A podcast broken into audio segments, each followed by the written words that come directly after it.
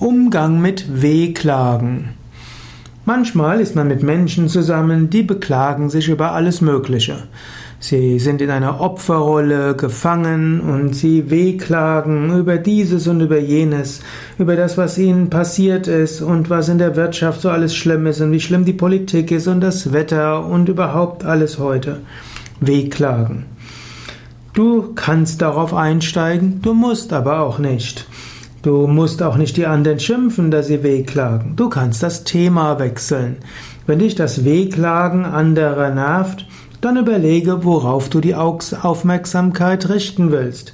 Du kannst zum Beispiel überlegen, was ein gemeinsames Anliegen ist oder Verbesserungsvorschläge einholen oder fragen, was denn besser wäre.